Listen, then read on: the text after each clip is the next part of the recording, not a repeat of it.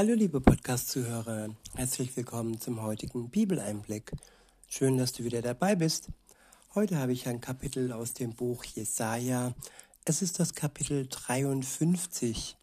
Ich verwende die Übersetzung Neues Leben. Ab Vers 1 heißt es, Wer hat unsere Botschaft geglaubt? Wer hat unserer Botschaft geglaubt? Wem wurde der mächtige Arm des Herrn offenbart? Er wuchs vor ihm auf wie ein Spross. Er entsprang wie eine Wurzel aus trockenem, unfruchtbarem Land. Sein Äußeres war weder schön noch majestätisch. Er hatte nichts Gewinnendes das uns gefallen hätte. Die Rede ist hier von Jesus Christus. Er ist es, der wie ein Spross aufwuchs und dies aus trockenem, unfruchtbarem Land.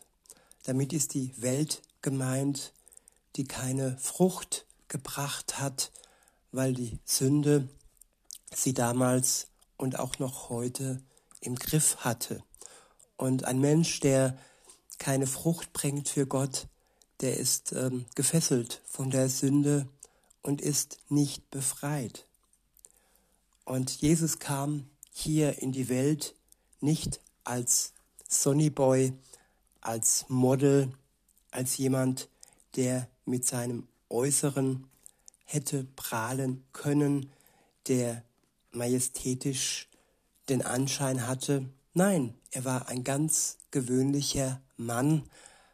Man könnte sagen, ja, mindestens durchschnittlich und jetzt nichts, was irgendwie allein durchs Aussehen andere hätte, ja, geflasht.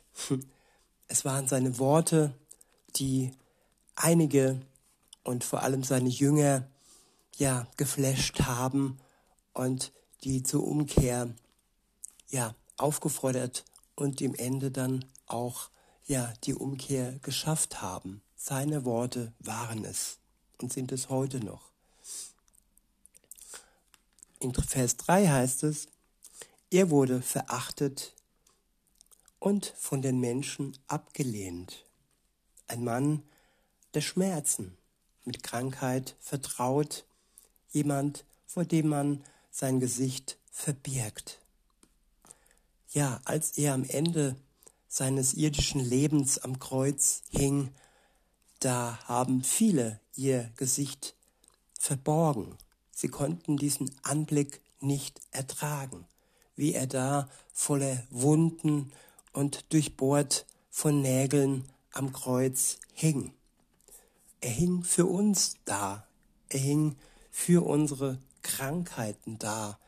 Er trug nicht nur unsere Schuld am Kreuz, sondern auch alles Leid und dazu gehören auch unsere Krankheiten. Wenn wir belastet werden äh, durch Krankheiten, dann können wir sie auch abgeben. Jesus ans Kreuz. Es geht nicht nur um unsere Schuld, sondern alles, was uns bedrückt und belastet, dürfen wir ihm abgeben. Er versteht uns und er, er hat alles durchlebt. Er hat Schmerzen durchlebt, wie äh, schlimmer sie nicht sein könnten.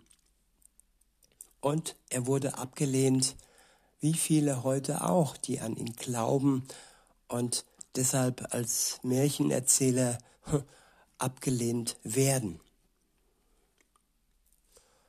Weiter heißt es, er war verachtet und bedeutete uns nichts. Ja, heute möchten die Menschen ja eine Bedeutung anderen gegenüber haben. Sie möchten geachtet und nicht verachtet sein. Und wenn sie das schaffen, dann ist es aber nur für eine kurze Zeit, denn ihr Leben ist kurz und all die Achtung, die wird vergehen, spätestens an dem Tag ihres Todes. Und Er weiß, wie er sich anfühlt, ja, wenn man abgelehnt wird. In Vers 4 heißt es, dennoch, er nahm unsere Krankheiten auf sich und trug unsere Schmerzen. Und wir dachten, er wäre von Gott geächtet, geschlagen und erniedrigt. Ja, wenn man alleine nur das Leid im Blick hat und nicht den Sinn des Leidens Jesu anschaut, dann könnte man durchaus ja, den Eindruck haben, dass er von Gott geächtet äh, wurde. Und stellvertretend für uns wurde er es ja auch. Jesus sagte am Ende seines Lebens, mein Gott, mein Gott, warum hast du mich verlassen? Dieses Verlassensein, das sollte oder das trifft eigentlich jeden Sünder in der Welt, der aufgrund seiner Sünde von Gott getrennt ist und insofern auch nicht gemeinsam mit ihm zusammen unterwegs ist. Und er ist verlassen, nicht weil Gott ihn hasst, sondern weil Gott heilig ist und mit der Sünde nichts am Hut hat. Also der Mensch ist geliebt, nur die Sünde steht zwischen uns und Gott, dem Vater. Weiter heißt es, doch wegen unserer Vergehen wurde er durchbohrt, wegen unserer Übertretungen zerschlagen. Ja, er hat sich hingegeben für uns, wegen unseren Vergehen, wegen unseren Übertretungen, was seine Gebote angeht. Er tat das, weil das die einzige, der einzige Ausweg ist für die Menschheit. Denn ohne diese Tat, dieses Opfer Jesu, wären wir alle noch verloren. Aber jetzt hat jeder Mensch, aber wirklich jeder Mensch die Möglichkeit, umzukehren zu Gott und sich der Schuld, ja, von der Schuld äh, befreien zu lassen. Es ist eine Befreiung, wenn Jesus uns die Schuld wegnimmt, wenn er uns erlöst. Weiter heißt es, er wurde gestraft, damit wir Frieden haben. Durch seine Wunden wurden wir geheilt.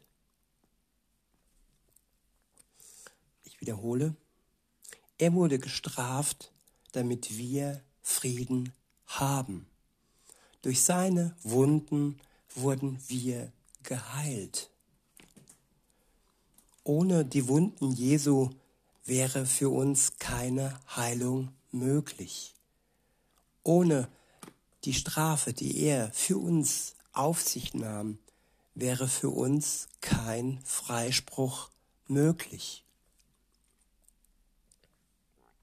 In Vers 6 heißt es, wir alle gingen in die Irre wie Schafe. Jeder ging seinen eigenen Weg. Doch ihn ließ der Herr die Schuld von uns allen treffen. Ja, damit ist Jesus gemeint. Ihn ließ Gott, der Vater, die Schuld von allen Menschen treffen. In Vers 7 heißt es, er wurde misshandelt und niedergedrückt und gab keinen Laut von sich. Wie ein Lamm, das zum Schlachten geführt wird und wie ein Schaf vor seinem Scherer verstummt, so machte auch er den Mund nicht auf. Und dies konnte er, Jesus, nur weil er uns liebt. Er tat es aus Liebe und hat den Schmerz komplett losgelassen. Er wusste, was auf dem Spiel für uns steht. Er hätte es nicht nötig gehabt, denn er war ohne Schuld. Aber wir haben es nötig, dass er für uns gestorben ist. In Vers 8 heißt es, er wurde aus der Haft und dem Gericht genommen. Aber wen aus seinem Volk stimmt, stimmte es nachdenklich, dass er aus den Lebenden gerissen und wegen der Vergehen meines Volkes geschlagen wurde? Ja, auch heute lässt es viele Menschen kalt, was Jesus für jeden einzelnen Menschen tat. Und dieses Kaltlassen wird das Verhängnis sein eines Menschen, der sein Leben nicht mit Jesus führt. In Vers 9 heißt es, zwar wies man ihm ein Grab unter Sündern zu, doch wurde er in das Grab eines reichen Mannes gelegt, weil er kein Unrecht getan hatte und kein Betrüger war. Ja, sie wussten schon, dass er kein Unrecht getan hatte und dass er kein Betrüger war. So erhielt er auch das Grab eines reichen Mannes. Ja, Jesus war der reichste Mann, den es je gegeben hat. Nicht, weil er reich an Geld und sonstigen Mitteln war, sondern weil er, ja, reich durch seinen Vater und durch seine Gottschaft war. Der Sohn Gottes ist der reichste Mensch gewesen auf der Erde.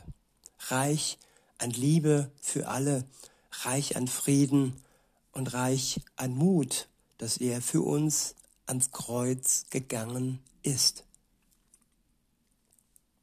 In Vers 10 heißt es, doch es war der Wille des Herrn, ihn leiden zu lassen und zu vernichten.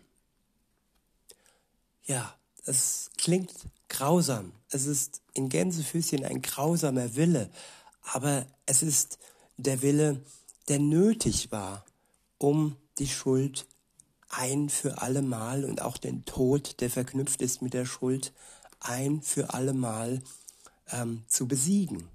Jesus sagte am Ende seines Lebens am Kreuz, es ist vollbracht. Und das ist unser Gewinn, wenn wir ihn, wenn wir dieses Geschenk annehmen, das uns Gott anbietet. Weiter heißt es, wenn sein Leben jedoch als Opfer für die Sünde dargebracht wird, wird er viele Nachfolger haben.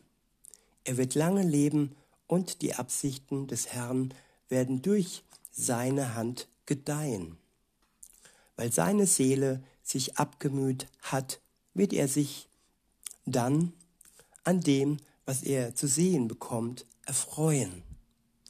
Ja, er erfreut sich an jedem einzelnen Christen, der mit ihm unterwegs ist. Wir machen ihm eine Freude, wenn wir uns unsere Schuld eingestehen und das, was er für uns tat, dann seine Wirkung in jedem einzelnen Menschen findet. Und nur in diesen Menschen, die dies Geschenk für sich in Anspruch nehmen. Weiter heißt es, durch seine Erkenntnis wird mein gerechter Diener Gerechtigkeit für viele erwirken, denn er wird ihre Sünden auf sich nehmen. Ja, am Gericht wird Gerechtigkeit geschaffen. Die Sünder werden verurteilt und die Schuldlosen werden frei gesprochen. Und Jesus schenkt uns Gerechtigkeit für das Gericht, wo wir eigentlich als Sünder ja unseren Tod verdient hätten.